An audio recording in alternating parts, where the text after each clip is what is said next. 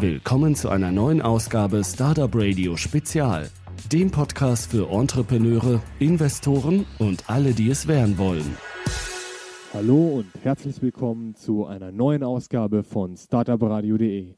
Heute mit den beiden Gründern Torben und Chris von 147 und auf Seiten von Startup Radio mir, Jakob und Kirill. Hallo zusammen. Bevor wir jetzt zum Interview kommen, habe ich noch ein Anliegen an dich, lieber Zuhörer. Deine Stimme zählt. Gib jetzt deine Bewertung zu unserem Podcast auf iTunes ab und hilf uns gemeinsam Startup Radio bekannter zu machen, damit mehr Gründer auf Startup Radio aufmerksam werden und wir spannende Entrepreneure für ein Interview gewinnen können. Den Link zum Startup Radio Podcast auf iTunes findet ihr auf startupradio.de. Danke schon mal im Voraus. Wir zählen auf euch. Diesmal haben wir Torben und Chris von 147, dem Anti-Hangover-Drink, zu Gast. Hallo zusammen und willkommen bei Startup Radio. Hallo, grüß Hi. Bevor wir zu 147 kommen und der interessanten Geschichte, würde ich gerne mehr zu eurem Hintergrund erfahren. Äh, da will ich vorschlagen, Chris, stell dich doch bitte kurz vor, was hast du nach der Schule gemacht? Nach der Schule habe ich zunächst einmal eine Berufsausbildung gemacht. Ich kam aus einer Akademikerfamilie und hatte mir da ein Studium noch nicht zugetraut. Nach der Ausbildung dann allerdings schon. Vom Bankkaufmann dann dann äh, die BWL angegangen und dort in verschiedenen Unternehmen gearbeitet, bis es dann ja so ein halbes Jahr nach Ende des Studiums in diese Gründung führte. Du warst ja auch in, in verschiedenen Stationen unterwegs, auch international. Kannst du dazu ein paar Sätze sagen? Ja, ich habe mal für Rocket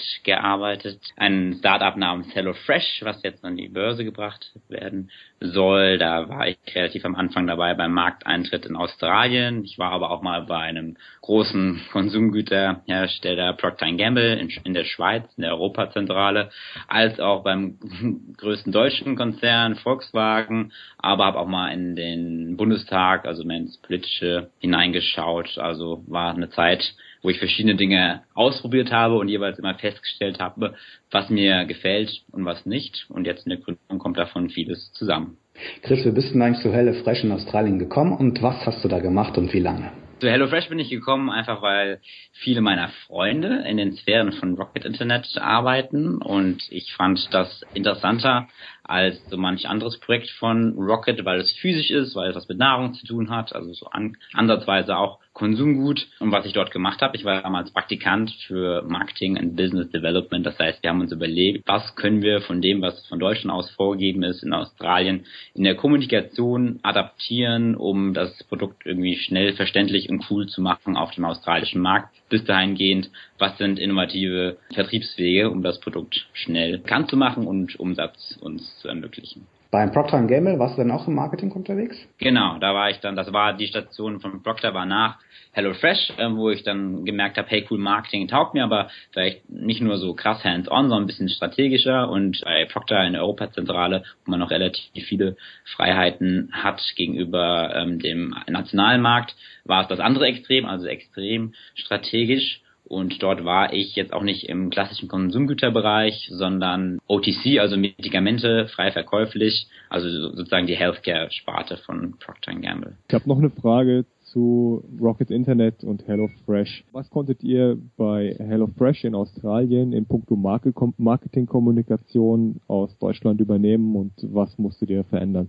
Also wenn ich mich recht erinnere, dann war von den, vom Wording her gar nicht so viel vorgegeben, weil es ja eine andere eine Sprache war und ich kann jetzt gar nicht genau differenzieren, was war, äh, war quasi vorgegeben von dem australischen Team, als ich dazu kam. Also ich kam so fünf Monate nach Markteintritt. Und was kam ursprünglich mal aus Deutschland, kann ich jetzt nicht differenzieren. Aber ich weiß noch, dass bei jeglichen Plakat oder Radiospot oder was weiß ich, wir uns das eigentlich immer vor Ort im Team frei überlegt hatten. Also in der Hinsicht recht ähm, viele Freiheiten, weniger halt bei den Images oder bei der Webseite. Und was sind die Segmente, die da besonders angesprochen werden? Ja, also das war einmal auch so Young Professionals. Das Konzept von HelloFresh ist, glaube ich, den meisten bekannt. Man bekommt, bestellt ähm, ein Abo von Rezepten, bekommt die Rezepte und die Zutaten dann nach Hause geschickt. Das heißt, ähm, man will einerseits Leute haben, die wenig Zeit haben, vielleicht auch ein bisschen mehr Geld, Young Professionals, aber auch Familien, die generell unter dem Zeitproblem leiden, vor allem wenn die Eltern berufstätig sind.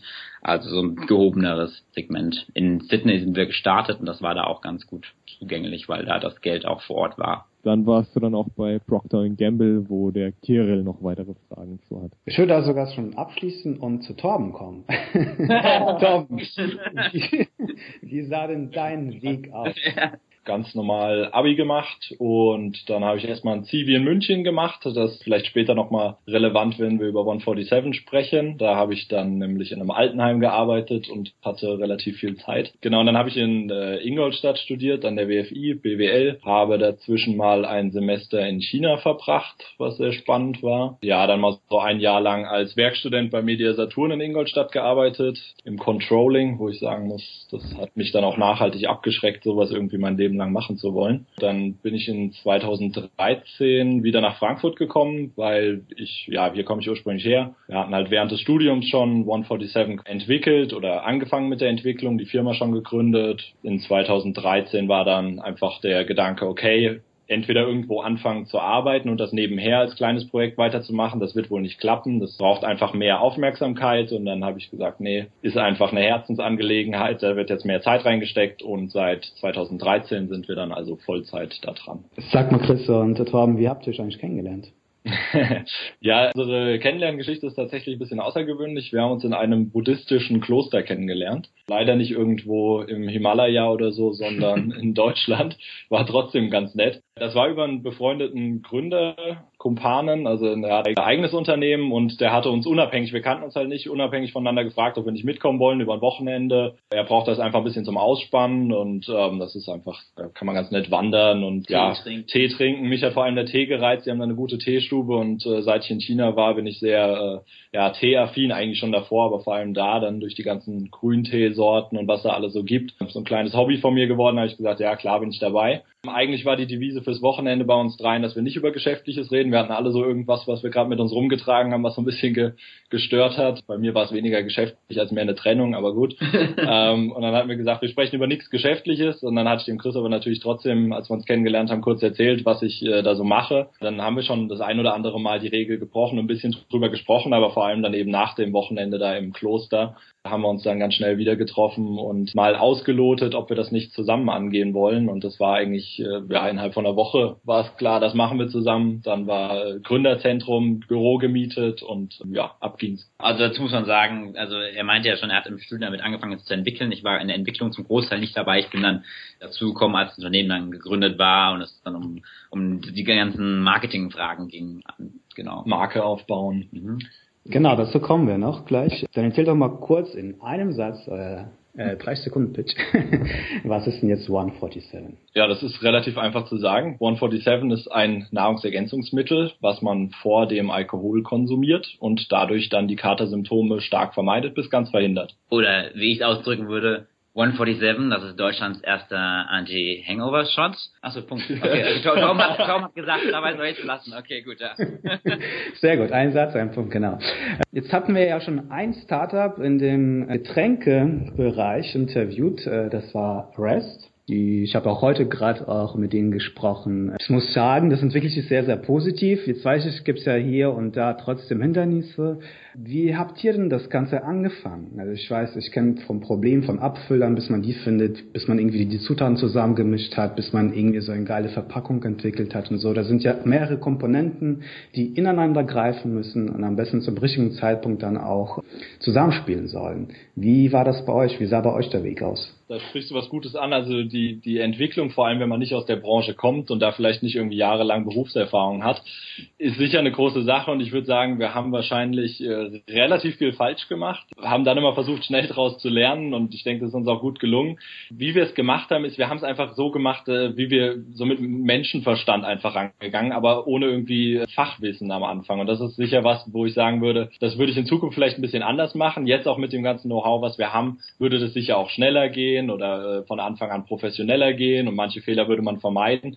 Aber ich denke, das kennen ja auch alle Gründer, dass sie irgendwie sich da durchwursteln müssen und hinterher kann man dann immer sagen, ah, es hätte ja auch leichter funktioniert. Ich denke, also wir haben auch, auch viele Sachen äh, von Anfang an durch, durch Zufälle, durch Kontakte, die wir kennengelernt haben, richtig gemacht. Es gibt einfach ja für alles Spezialisten äh, für jedes Gebiet. Und genauso ist auch eben bei der Getränkeentwicklung. Es war ja ursprünglich einfach wirklich ein, nur eine Idee oder ein Produkt aus Eigennutzen. Ja, es war ja wirklich so, dass ich immer sehr schnell Kater bekommen habe und das auch schon bei geringeren Mengen Alkohols und dass ich einfach so ein kleines Hobby da drin habe in Nahrungsergänzungsmitteln, aber auch äh, Ernährung an sich so dass ich da einfach äh, mich da reingefuchst habe und schon ein bisschen Bescheid wusste, was man dagegen machen kann und das aber sehr lange Zeit einfach über Jahre nur für mich selber eingesetzt habe. Ich hatte es vorhin schon angesprochen beim Zivi in München, da habe ich das schon genutzt, aber eben nur für mich selber und auch während des Studiums. Und erst während des Studiums, als dann immer Freunde gefragt haben, was ich da eigentlich anrühre und es war da noch ein Pulver, man musste es in Joghurt rühren, da, erst da ist dann irgendwann so die Idee aufgekeimt, ein Produkt draus zu machen. Und dann schaut man sich natürlich um,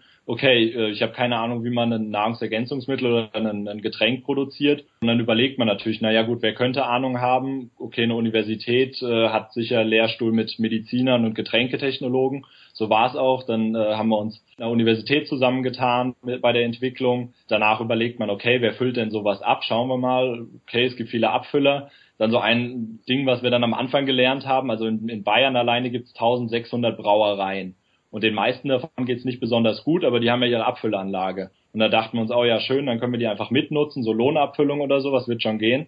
Und dann haben wir ein paar Anfragen rausgeschickt und dann haben die gesagt, ja, machen wir schon. Aber es geht erst ab der Menge so und so. Also das war dann meistens so ein paar tausend Liter. Die haben gesagt, die ersten 5000 Liter verschwinden eigentlich bei mir in der Maschine. Also die sind in den Rohren und die kriege ich dann nicht mehr raus. Ja, und 5000 Liter, wenn man überlegt, also unsere Flasche hat 60 Milliliter, da sind 5000 Liter, glaube ich, sowas wie 83.000 Flaschen. Ja, das ist also äh, sowas wie eine sehr ordentliche Erstproduktion. Deswegen mussten wir da ein bisschen länger suchen, bis wir einen richtigen Abfüller, einen geeigneten Abfüller gefunden haben. Aber auch da, wenn man ein bisschen sich umschaut, dann findet man schon was. Welche Fehler habt ihr denn gemacht? Ihr habt ja am Anfang äh, gesagt, dass ihr einige gemacht habt. Was waren so bei euch so die Top 3? Ich würde sagen, einerseits so ein bisschen zu lange sich an Designfragen verkünstelt. Das andere dann wiederum das Gegenteil bei Dingen, wo es auf Details ankommt, nicht genug Vier-Augen-Prinzip und nochmal alles nach der fünften Änderung trotzdem nochmal durchzugehen, weil sich dann doch nochmal Fehler reinschreiben. Also auf dem Etikett von unserem Produkt ähm, hatten wir dann am Ende des Tages noch Rechtschreibfehler, warum wir, weswegen wir am Anfang immer Korrekturaufkleber noch draufkleben mussten, was uns dann im Endeffekt ziemlich viel Zeit gekostet hat. Genau, und als drittes würde mir vielleicht einfallen, noch ein bisschen mutiger zu sein und vielleicht schneller das Team verstärken, sodass man ein bisschen mehr Schlagkraft hat und von dem Gedanken wegkommt, dass man alles wirklich, was man an Ideen hat und sich vornimmt, zu alleine oder zu zweit um, umsetzen kann. Ich denke, es kann clever sein, da früh das Team zu verstärken. Ja. Ich würde den dritten Punkt noch ein bisschen ändern oder für mich wäre es ein anderer, aber das ist jetzt weniger vielleicht ein ein Fehler, sondern mehr so ein Learning. Ich glaube, was man so immer weiter lernen muss. Also ich meine, ihr werdet da sicher auch häufig drüber reden und auch die Hörer werden da häufig drüber drüber hören, so dieser Gedanke vom Lean Startup und äh, dass man doch alles möglichst schnell in Prototypen baut und testet und so weiter. Das klingt immer für jeden logisch, aber irgendwie richtig durchziehen. Also ich kenne die wenigsten, die es dann richtig durchziehen, ja. Und so war das bei uns auch, weil man hat einfach eine Idee vom Produkt und man denkt einfach, ach so und so muss das sein und so steht das später im Handel und äh, man hat halt eine genaue Vorstellung davon. Aber das dann einfach mal zu testen, dass man einfach sagt, okay, was ist denn jetzt einfach wirklich so das Minimalprodukt und brauchen wir das am Anfang wirklich schon in 60 Milliliter Flaschen oder reicht es, wenn wir einfach eine viel günstigere Version machen, indem wir da jetzt erstmal einen Pulver machen, was wir selber irgendwie anrühren. Also dass man einfach wirklich äh, sagt, okay, was ist denn was ist denn das, was ich testen möchte, was ist denn die These, die ich rausbekommen möchte, vielleicht ist der Vertriebskanal, den ich rauskriegen will, worüber verkaufe ich das denn, vielleicht ist die Produktform oder vielleicht ist auch der Name oder Design oder so, da, dass man wirklich diesen Gedanken einfach ernst nimmt, dass man da erstmal eine Hypothese aufstellt und die dann einfach möglichst schnell testet, ja, einfach wirklich raus damit. Und bei uns war es auch so lange Zeit die Idee gehabt und gesagt, oh, sau stark, da erzählen wir jetzt mal lieber nicht so vielen von, und das ist genau der falsche Weg. Man denkt immer, ach, das wird von allen Seiten geklaut oder irgendwie sowas. Das ist blödsinnig. Also ähm, die meisten Leute, selbst wenn du ihnen von erzählst, entweder denken sie dann so, ach nee, das geht eh nicht und dann probieren sie es gar nicht erst. Also ich habe noch nie jemanden getroffen, der dann gesagt hat, oh ja, Mensch, äh, sage ich jetzt mal nichts zu, das kopiere ich jetzt mal, sondern entweder sagen die Leute, ah nee, weiß ich nicht, kann ich mir nicht vorstellen, oder die sagen, Mensch, geile Idee, probier doch mal das und das und das und liefern einem noch 100 gute Ideen dazu. Ja, und so wächst die Idee dann weiter. Also ich würde immer da schnell rausgehen mit und ausprobieren und äh, Feedback einholen. Was war denn eure Ursprungsidee und wie unterscheidet sich das, was ihr heute habt, von der ursprünglichen Idee? Die ursprüngliche Idee war, glaube ich, gar nicht so weit entfernt. Also die, die, die, die, die Idee war einfach ein Antikatermittel zu haben. Also ich sag mal, was sehr stark sich geändert hat, ist der Einnahmezeitpunkt, weil lange Zeit war halt wirklich das Experiment einfach, okay, wenn es mir am nächsten Tag dreckig geht, wenn ich Übelkeit habe, Kopfschmerzen habe und nicht aus dem Bett komme, was muss ich denn nehmen, damit es mir schnell wieder gut geht? Aber wenn man sich halt ein bisschen da reinschafft in die Materie, dann erfährt oder dann findet man sehr schnell raus, dass es eigentlich nicht viel gibt, was man am nächsten Tag machen kann. Beziehungsweise man kann zwar was machen, aber es wird immer noch dauern, bis es einem wieder gut geht und man hat den Kater erstmal. Also das, das Beste, äh, was man machen kann, ist, dass man was vorher macht. Und das, denke ich, war so die größte Änderung bei uns, dass man gesagt hat, ah nein, es geht gar nicht darum, dass man irgendwie am nächsten Tag was macht, wenn es einem schlecht geht, sondern es geht darum, dass man vorsorgt. Um wie viel Uhr feiern denn die meisten Leute nachts? Vermutlich wird euer Getränk am häufigsten um 1.47 Uhr getrunken. Ja, sollte es eigentlich nicht, weil wir mittlerweile sagen, es ist der Rahmen des Abends, also vor dem Trinken oder beim Vorglühen und nach dem Trinken. 1.47 Uhr steht einfach für die Zeit, zu der man meistens, wie du schon sagst, ähm, unterwegs ist, aber nicht der Einnahmezeitpunkt. Ja. Du, Torben, hast ja schon angedeutet, dass du eine gewisse Affinität zu Nahrungsergänzungsmitteln hast und oh ja. 147 ist ja auch so eine, so eine Art Lifehack. Was hat es denn mit den 60 Gramm Butter, die du jeden Morgen zu dir nimmst, auf sich?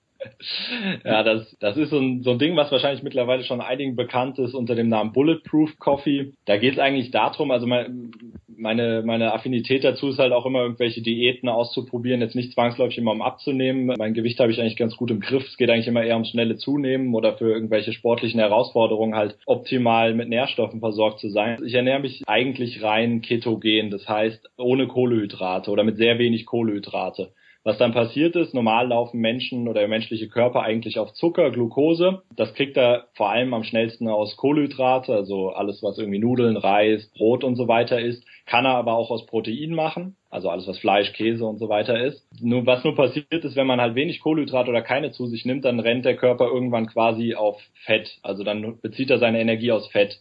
Das macht er einmal aus dem Fett, was gespeichert ist im Körper, indem er es aufspaltet. Das macht er aber auch aus dem Fett, was man zu sich nimmt. Es gibt da immer mehr Forschung zu und eigentlich auch gibt es schon sehr lange. Es wurde nur immer sehr ja, industriell bekämpft, weil Zucker viel einfacher in die Nahrung zu packen ist als sehr gesunde Fette und äh, Proteine. Es scheint eigentlich für den Körper eine ziemlich gute Ernährung zu sein in Bezug darauf, dass er sehr viel Energie hat, dass man geistig recht klar ist, aber auch körperliche Leistung bringen kann. Und der Punkt ist jetzt einfach der, äh, man nimmt wirklich während dieser Diät oder dieser Ernährung sehr viel Fett zu sich. Man nimmt äh, so 70, 75 Prozent seiner Energie aus Fett, dann nochmal äh, 5 Prozent aus Kohlenhydrat und der Rest ist Protein. Wenn man morgens einfach in seinen Kaffee so eine Scheibe Butter reinmacht und dann vielleicht noch ein bisschen, also ich mache so, ich mache da noch Kokosfett rein und etwas MCT-Öl, dann hat man einfach wirklich sehr, man ist zum einen wirklich satt davon und man hat wirklich sehr lange Energie, ohne dass man jetzt ein riesen Frühstück gegessen hat, weil dieses Fett einfach nicht so einen ja, Insulin-Peak hervorruft, also so ein Blutzuckerschock quasi. Man kennt es, wenn man so einen Haufen Nudeln isst, dann ist man äh, erstmal pappsatt und dann wird man sehr müde. Das hat man durch dieses Fett nicht, man hat so eine konstante Energie und man kann es sehr einfach in in Kaffee reinpürieren, trinkt das, das schmeckt hervorragend. Äh, vor allem, wenn man noch ein bisschen Kokosfett reinmacht, ist noch so ein bisschen exotisch dabei. Wie viel Gramm Kohlenhydrate isst du denn? Also ich bin da schon ein bisschen neugierig jetzt. Ja, klar, kein Problem. Also der, der Punkt bei dieser ketogenen Ernährung ist, man misst einfach, ob man noch in Ketose ist. Also ob der Körper so, sogenannte Ketone Körper produziert. Das ist äh, ein Abspaltprodukt, wenn Fett äh, ja aufgespalten wird und das ist das, was der Körper alternativ zum Zucker als als als Energieträger benutzen kann. Und für manche Leute ist es wirklich, sie können ganz wenig nur nehmen und schon sind sie aus Ketose raus. Also sie nehmen irgendwie 10, 20 Gramm Kohlenhydrate zu sich und schon merken sie, ah, der Körper läuft wieder auf Zucker. Und bei anderen geht das hoch bis zu 100 Gramm. Ich habe es bei mir so eingestimmt oder rausgefunden mittlerweile, dass ich eigentlich so mit 60 Gramm noch ganz gut äh, unterwegs bin. Man misst dann zum Beispiel im Urin oder im Blut den Ketonewert dann kann man halt bestimmen, ja, okay, das hat jetzt funktioniert, äh, was weiß ich, ich habe jetzt halt irgendwie eine Mahlzeit gegessen, da war jetzt ein bisschen mehr Kohlenhydrate drin, dann warte ich mal ein, zwei Stunden, messe das und dann messe ich so im Abstand von einer Stunde und gucke. Und wenn ich in Ketose bleibe, dann kann das, dann passt es für mich. Also als Regel sagt man am Anfang äh, einfach nicht über 20 Gramm gehen. Wenn man dann drinne ist in Ketose nach drei bis fünf Tagen, dann äh, schaut man einfach, misst einfach und äh, sollte man rausgehen, dann reduziert man es einfach. Oder wenn es geht, kann man auch Kohlenhydrate erhöhen. Ich habe hier auf eurer Webseite gesehen, dass ihr neben eurem eigenen Produkt als Lifehack auch, oder ist euer Produkt ein Lifehack? Wir würden schon sagen, ja. Also es ist natürlich eine, eine clevere Art, schlauer zu feiern. Also wir haben es so ein bisschen für uns unter diesem Begriff laufen, ja. Habe ich gesehen auf der Webseite, dass ihr da zum Beispiel auch noch ein Foto habt mit einer Klammer, mit der Bier im Kühlschrank so fixiert wird, dass es nicht wegrollen kann. Was hast du denn noch so für andere Lifehacks in deinem eigenen Leben etabliert? Was sind so deine Top 5, sage ich mal? müssen wir jetzt erstmal überlegen. Also ich, ich benutze ehrlich gesagt diesen Begriff Lifehack jetzt nicht so häufig, aber es gibt, also wir sind schon irgendwie Fans davon, dass man so Kleinigkeiten hat, die, die, die das Leben irgendwo cleverer machen. Ich bringe jetzt mal ein langweiliges Beispiel, aber eins, was äh, für mich ein ein, ein, ein großer äh, Lifehack äh, seit neuestem ist. Und zwar hat Chris mir zum Geburtstag kürzlich ähm, einen wirklich minimalistischen Clip fürs Handy für den Lüftungsschlitz vom Auto geschenkt. Ich habe ein Handy, was relativ groß ist und das passte nirgendwo in meinem Auto irgendwo hin. Das konnte man immer nur auf den Beifahrersitz legen.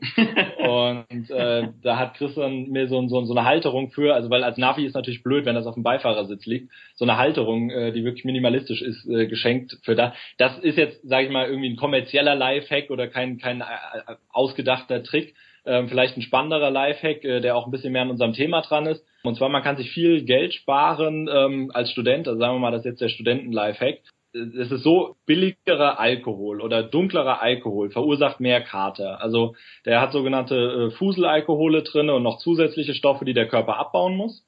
Und äh, während die Leber das halt machen muss, äh, kann sie nicht den Ethanol, den normalen Trinkalkohol abbauen. Und dadurch kriegt man auch mehr Kater. Also wenn man sowas wie Whisky trinkt oder Rotwein, kriegt man mehr Kater, als wenn man Bier und Korn oder Wodka trinkt. So, wenn man jetzt aber auch noch einen billigen Wodka trinkt, dann ist der noch mal ein bisschen schlechter als ein teurer Wodka. Deswegen würden wir eigentlich immer so als Tipp sagen, etwas teurer und vor allem den klaren Alkohol. Wenn man jetzt aber Student ist und das Geld ein bisschen knapp ist, also Korn ist natürlich günstig, aber äh, auch meistens dann eher noch von minderer Qualität, dann kauft man sich einfach so einen Britter Wasserfilter und dann schüttet man einfach den billigen Alkohol, den billigen Wodka oder den billigen Korn durch den Britta Wasserfilter. Und dann ist das im Prinzip um einiges gereinigt, also quasi so, als wenn man ihn mehrfach destilliert hätte, also ein teurerer Wodka. Dadurch kann man sich schon mal ein bisschen was vom, was vom Kater sparen, wenn man gerade kein 147 da hat und äh, ein armer Student ist. Kommen wir doch von dem Nahrungsergänzungsmittel und Lifehack Podcast zu 147 zurück. Wie lief denn eigentlich bei euch das Designprozess ab? Also seid ihr Designer und wenn nicht, wie lief das Ganze ab? Ja, also wir sind äh, keine Designer und äh, wir haben das Produkt designen müssen logischerweise am Anfang, als wir auch noch nicht so viel Geld hatten und da ist es ganz einfach so abgelaufen. Man fragt äh, Freunde, die man kennt, die äh, in der Hinsicht ein bisschen Ahnung haben oder wiederum jemanden kennen, die in dem Bereich schon arbeiten und haben darüber ähm, tolle Designer kennengelernt, die unter anderem von Jung von Matt äh, bei Jung von Matt gearbeitet haben, ähm, die die meisten ja auch was sagen und mit denen haben wir die Markenentwicklung betrieben, was so ablief, dass man klassischer Designprozess oder bei einer Markenentwicklung, man hat drei Entwürfe, überlegt dann, welcher Pfad gefällt einem am besten, dann entscheidet man sich halt für den einen Pfad und dann hat man da noch ein paar Abstimmungsschleifen, bis die Dinge dann stehen. Also das Design von der Flasche, also die Form der Flasche ist natürlich vorgegeben und sowohl die Marke als auch das Produktdesign der Flasche haben wir mit den Designern, die wir da am Anfang gefunden haben, zusammen gemacht. Habt ihr dann zum Beispiel auch so einen 3D-Druck dann genutzt, um so ein Prototyp zu entwickeln? Oder wie lief das dann ab? Nö, also ähm, 3D-Druck jetzt nicht, ein 3D-Druck nicht, ein Rendering hatten wir. Also ein, ein guter Freund von mir ist auch Produktdesigner und den hatten wir dann gebeten, dass er uns da mal so einen ja, so ein, einfach so ein, so ein Rendering draus machen kann, was wir uns von allen Seiten dann angucken können ähm, und gebastelt haben wir. Wir haben es ausgedruckt und einfach um die Flasche rumgebastelt. Ja, genau. Also, ah, okay, also die Flasche war schon vorgegeben. Genau, die, die Flasche ah. ist ja vom Abfüller oder also von dem Hersteller der, der, ähm, der Flasche vorgegeben. Die können einem auch die Daten dafür geben, sodass man das ne, okay. kann. Und dann war es, ich meine, das ist trotzdem, finde ich, eine sehr gute Frage, weil wir hatten die Frage, äh, die die Flasche ähm, designt mit einem Rendering, haben damit dann dreiviertel Jahr oder so gearbeitet, bevor das Produkt jemals in Produktion war, ähm, was natürlich sehr geholfen hat, weil wir das Produkt noch nicht hatten. Und dann gibt zum Basteln kam es dann, als dann irgendwann mal ähm, die Bildzeitung sagte, hey, wir hätten gerne ein paar Fotos von euch mit dem Produkt und äh, wir das Produkt aber ja noch nicht hatten. das war dann das erste Mal, dass wir auch physisch das nachbauen mussten. Da hat es am Computer nicht mehr gereicht. Ja. Apropos Bild, wie habt ihr eigentlich euer Marketing aufgebaut und welche Marketingkanäle haben bei euch dann am besten funktioniert? Ja, also wir sind prinzipiell sehr klassisch vorgegangen. Also wir sind am Anfang überhaupt nicht auf Online-Marketing gelaufen und dachten uns, okay, was wissen wir über unser Produkt? Ähm, die Leute reden gerne drüber. Es ist irgendwie so ein Pain der Kater, den fast alle Menschen irgendwie interessiert. Und dann gibt es noch gewisse Zeitpunkte im Jahr, Oktoberfest, Karneval, Silvester, wo die Leute nochmal gerne drüber sprechen. Deshalb war für uns irgendwie klar, okay, es muss da e-, effektive Wege geben, ohne dass wir viel Geld ausgeben, dass wir unser Produkt ins Gespräch bekommen, was da eben, ähm, wie gesagt, kon ähm, konkret Pressearbeit ist. Das heißt, man bespielt einfach mal ein paar Redakteure mit dem Produkt und dann kommt ab und zu mal was bei raus. Ja. Ja, aber wie lief das denn genau ab? Also Presse, ich meine, es gibt ja Presseverteiler, da schickt man vielleicht so eine Pressemitteilung, da liest hier keiner. Also, ihr habt ja bestimmt äh, irgendwas verwendet oder irgendeinen Aufhänger gehabt, wo die Presse auch drauf auf, angesprungen ist. Ja, je nachdem, in welcher Jahreszeit wir uns befinden, machst du halt einen, catchy, catchy Betreff der E-Mail. Ja? Meine Erfahrung ist jetzt, man, da die Redakteure jetzt viel Werbung bekommen, dass man sich wirklich kurz hält und irgendwie zwei, drei ähm, scharfe Sätze formuliert, ne? vielleicht noch ein ähm, Foto dazu, damit es irgendwie greifbar ist und leicht zu werten ist und dann funktioniert das. Also was wir konkret gemacht haben, war einmal eine Pressemitteilung, ähm, wo wir uns auch haben helfen lassen von erfahrenen Journalisten aus unserem Freundeskreis und ansonsten tatsächlich dieses eins zu eins Bespielen per E-Mail mit ähm, scharfen Wörtern. Und was sicher auch immer noch, noch, noch ganz gut ist, also was wir so ein bisschen auch als, als Vorteil hier sehen, ist, wir sitzen ja derzeit in Mainz. Es gibt hier einen kleinen Mikrokosmos von Gründern, der auch sehr nett ist und der auch, äh, auch gute, spannende Sachen dabei sind. Mit Frankfurt und Wiesbaden zusammen sicher noch ein bisschen größer. Aber es ist jetzt nicht irgendwie wie Berlin oder Hamburg oder so, wo, ja, weiß ich nicht, tausende Startups vielleicht auch um die Aufmerksamkeit der Presse konkurrieren sondern wo man vielleicht auch schneller mal auffällt. Ja, also wir haben natürlich ein auffälliges Produkt, wir haben natürlich ein besonderes Produkt, was so in der Form noch nicht wirklich bekannt ist, aber wir sind eben auch in einer Region, wo jetzt nicht jeden Tag irgendein großes Startup gelauncht wird und äh, da kann man auch auf Veranstaltungen trifft man noch auf ja Leute, die Einfluss haben auf Journalisten, auf Leute, die da berichten möchten und da ist das Ganze denke ich ein bisschen einfacher. Das spielt uns noch ein bisschen irgendwie auch in die in die Hände hier, dass wir in einer Region einfach sind, wo nicht alltäglich irgendwelche super innovativen Sachen gelauncht werden. Ist zumindest unsere Hypothese. Vielleicht geht ja auch in Großstädten gut, aber ähm, das können wir jetzt, davon können wir noch nicht berichten von der Erfahrung her. Habt ihr für euer Marketing Zielgruppen bewusst ausgewählt und wenn ja, welche? Also vermutlich auch wieder junge Aufsteiger. Genau, also wir sagen immer, eines unserer größten vermeintlichen Vorteile ist, wenn man selbst Teil der Zielgruppe ist, alle, die gerne feiern gehen und trotzdem irgendwie am nächsten Tag Leistung bringen können, das ist einerseits um jetzt so mal die, die, die pauschalsten Beispiele zu bringen, der Student, wobei der Nachteil am Student halt ist, dass er nicht so viel Geld hat. Andererseits gibt es viele Studenten, die es cool finden, ne? Ähm, Early Adapters mit neuen Produkten um die Ecke zu kommen und andere zu beeindrucken. Ansonsten, genau, die Aufsteiger, das heißt, du denkst da wahrscheinlich auch an Young Professionals bis hin zum ähm, einfach dem McKinsey-Berater, der abends, weil er so einsam ist, schon wieder so viel gearbeitet hat, in der, in der Hotelbar sitzt und ähm, am nächsten Tag trotzdem wieder fit sein möchte. Und zwar eigentlich der Gedanke mehr so, wir kommen ja auch irgendwie aus dem Studentenleben gerade, wo man halt, im Studentenleben hat man halt auch noch die Zeit, am nächsten Tag mal einen Kater auszukurieren, ja.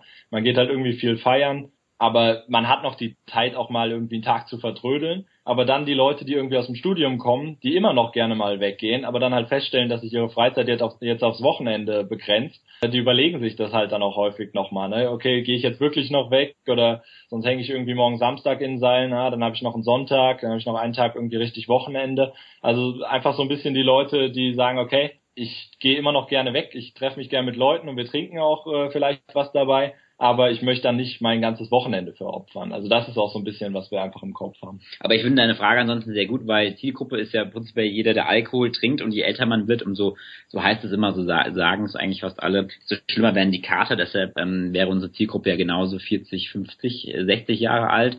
Aber wir denken halt, wenn man jeden versucht anzusprechen, spricht man niemanden an und ähm, unserer Meinung nach gehen halt Trends eher von häufig von der jüngeren Generation aus. Ähm, entsprechend haben wir uns halt auch in der Kommunikation darauf eingestellt und so wie unsere Kommunikation, unser Produktdesign jetzt ist, sprechen wir jetzt nicht den Durchschnitts 50-Jährigen mehr an in Deutschland. Ja.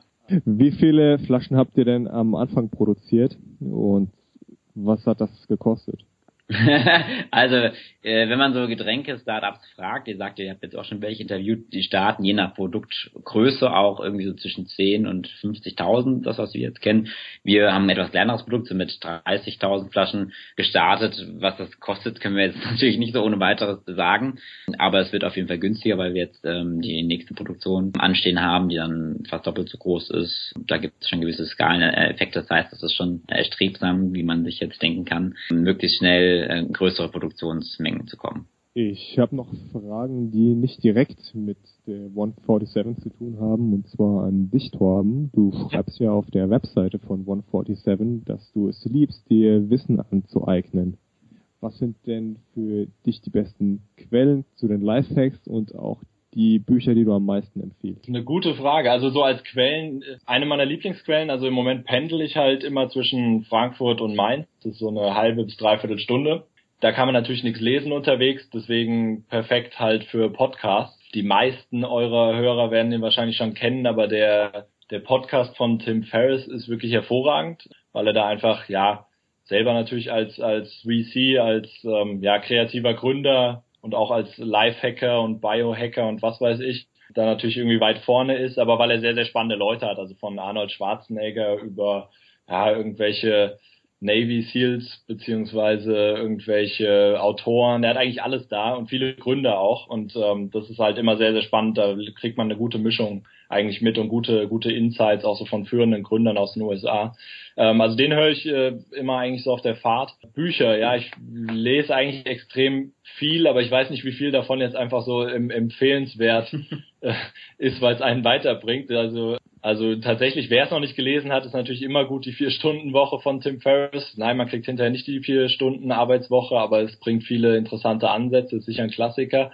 Sonst eines meiner Lieblingsbücher, sehr kurz, ist von Viktor Frankl. Ich überlege gerade, wie der deutsche Titel davon trotzdem Ja zum Leben sagen. Ich glaube, der deutsche Titel ist trotzdem Ja zum Leben sagen. Genau, aber von ihm sind eigentlich alle Bücher empfehlenswert. Also ich lese mittlerweile auch seine Lehrbücher, da steht sehr viel Interessantes drinne.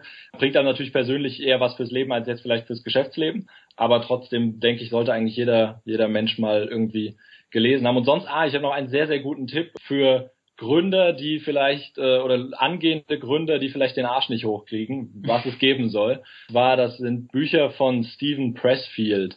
Und zwar äh, explizit The War of Art. Art of War? Nein, nein, das ah, ist das andere. Ah, ja, okay, okay. Also die, die, die, Art of War ist von Sun Tzu. Das ah, wäre ja, genau. auch interessant. Nee, genau, von ihm ist The, uh, the, the, the War of Art und Do the Work, Do the Work. Das sind beides Bücher, die sind mehr so Collagen von äh, ja, Sätzen, sehr, sehr grafisch. Ähm, kann man sehr gut lesen, sollte man sich auch in der Printversion holen, nicht in der, in der Kindle-Edition oder sowas, weil man sie einfach immer wieder, man kann eigentlich jeden Morgen drin lesen oder ständig drin lesen. Das ist so, de, würde ich sagen, wenn jemand einen, einen regelmäßigen Tritt in den Arsch braucht, äh, loszulegen, dann ist das perfekt dafür. Also sonst so als Quellen ist, ich finde es sonst immer sehr interessant, einfach an die, an die ursprünglichen Quellen zu gehen, also wirklich irgendwelche Paper zu lesen oder wirklich irgendwelche ja, wissenschaftlichen Publikationen anzugucken, weil natürlich häufig gerade irgendwie in, in größeren Medien sehr wenig Platz ist für eine ausgewogene Berichterstattung dann zu irgendeinem Thema. Natürlich so die, die ja, die Catchphrases irgendwie rausgesucht werden und dann äh, propagiert werden und im Endeffekt, wenn man es durchliest, kommt man zu einem anderen Ergebnis oder dass das alles gar nicht so ganz so stimmt. Deswegen ist es eigentlich immer ganz interessant, wenn man da einfach sich an den Quellen bewegt und ähm, das gerade so was irgendwie Ernährung angeht oder ja, was, was irgendwie solche, bei Ernährung ist immer sowieso ein großes Thema, weil da vieles halt publiziert wird, was dann irgendwie interessensgetrieben ist. Das ist ein spannendes Thema, das wir jetzt jedoch hier nicht vertiefen. Wir haben ja auch noch ein Gewinnspiel, auf das wir zu sprechen kommen wollen. Was können denn unsere Hörer gewinnen? Genau, Jakob, so spricht es an. Jeder, der selbst 147 mal ausprobieren möchte, hat jetzt die Chance dazu. Feier doch mal Silvester mit 147 ganz ohne Kater. Wir verlosen dreimal jeweils zwölf Dosen des 147 Shots. Du willst deinen Kater bis Silvester wegtrinken? Dann mach mit und hinterlasse einen Kommentar in unserem Blog zur Sendung oder twittere, warum du die zwölf Dosen bekommen willst. Mit dem Hashtag 147, wann ausgeschrieben 47 als Zahl gewinnen, verlosen wir unter allen Kommentaren jeweils die zwölf Dosen dreimal. Ihr könnt uns die Kommentare im Blog, auf Facebook oder halt auf Twitter genau hinterlassen. Teilnahmeschluss ist Sonntag, der 27.12.2015 um 22 Uhr mitteleuropäische Zeit. Alle Angaben ohne Gewähr, der Rechtsweg ist ausgeschlossen. Eine Bauauszahlung der Gewinne ist nicht möglich, Teilnahme ab 18er Jahren. Wer das nochmal äh, nachlesen möchte, kann es doch gerne nochmal tun, dann äh, bei der Folge zur Sendung auf salabradio.de. Und immer daran denken, den Hashtag zu verwenden, auch bei Facebook, damit wir euch identifizieren können als Teilnehmer. Ich hatte noch Fragen jeweils an äh, Chris und Torben. Chris, äh, was war und Torben, was war eigentlich eure beste Investition unter 100 Euro? Meine beste Investition unter 100 Euro war ein Fakronkorker. Und zwar kriegt man bei Amazon, ich wusste das nicht, und ich hatte irgendwann mal die Idee, warum gibt's sowas nicht? Und dann habe ich geguckt und dann habe ich gesehen, ah, es gibt einen Handverkronkorker. Damit kann man nämlich einfach Bierflaschen und sowas wieder verkronkorken. Wer sich jetzt fragt, was man damit dann irgendwie machen soll, ist ganz einfach. Man trinkt halt das Bier aus, dann nimmt man alkoholfreies Bier, füllt es da wieder rein und dann verkronkorkt man das wieder. Und wenn das nächste Mal die Kumpels da sind, dann trinkt man die ganze Zeit freudig vor sich hin und einer kriegt die ganze Zeit alkoholfreies Bier. und dann guckt man einfach mal, was passiert. Das ist extrem lustig. Man kann alternativ auch äh, Kaffee reinfüllen oder Tabasco oder so und den Leuten nicht erzählen. Es war definitiv nicht die sinnvollste äh, Sache, die ich mir jemals gekauft habe, aber ziemlich die lustigste. Ja, da, da bin ich wohl dran. Also, ich meine, ich habe Torben den Handyhalter, den Kino Airframe nicht umsonst geschenkt. Ich finde es einfach extrem clever und da ich auch recht viel Auto fahre, ist es einfach eine, eine super Erleichterung. Manchmal sind es halt echt die kleinen Dinge, die die Lebensqualität immens erhöhen. Ich habe noch eine Frage, eine letzte und zwar eine Abschlussfrage. Stellt euch vor, ihr könnt mit einem Satz der ganzen Welt etwas mitteilen und jeder und alle würden es verstehen. Was würdet ihr sagen? Ja, also ich habe hier sowas neben meinem ähm, Schreibtisch hängen mich immer an die für mich wichtigsten Weisheiten zu erinnern. Und eine, die da ganz besonders hervorsticht, ist der Satz, es gibt nicht nur die eine Wahrheit. Das heißt, auch wenn man irgendwie im Austausch ist, im Team arbeitet und es Meinungsverschiedenheiten gibt, dann finde ich es irgendwie ganz wichtig, nicht zu vergessen, dass es eigentlich nie so ist, dass der eine Recht, der andere Unrecht hat, sondern meistens haben alle auf ihre Art und Weise Recht. Und es ist immer interessant, offen zu hinterfragen, warum kommt der andere zu dieser Meinung. Und das, was dann als Ergebnis bei rauskommt, ist, finde ich, dann häufig viel ähm, fundierter oder durchdachter, als wenn man immer nur an, bei seiner eigenen Meinung bei seiner eigenen Wahrnehmung und Wahrheit bleiben würde. Vielleicht auch anders ausgedrückt, es gibt immer zwei Seiten derselben Medaille, das hat man ja auch schon gehört, aber ich finde, so wie ich es eben beschrieben habe, das ist irgendwie treffender. Das ist so eine schwere Frage. Ich glaube, äh, da würde ich mich Jim Jeffries anschließen, der übersetzt gesagt hat, sei kein Arschloch. ähm, ich glaube, man könnte so viel mitteilen und ich bin Chris Antwort deutlich äh, besser Sachen zu hinterfragen und äh, zu, dass es zu weniger Streitigkeiten führt. Aber ich glaube, wenn jeder dafür sorgt, dass er selber den anderen nicht äh, ja, auf die Nerven geht, äh, ihnen gar was antut. Ich glaube, dann wäre schon vielen geholfen. Das war eine Folge Startupradio.de. Weitere Gespräche mit Gründern, Investoren und Organisatoren von Startup-Events findet ihr auf www.startupradio.de.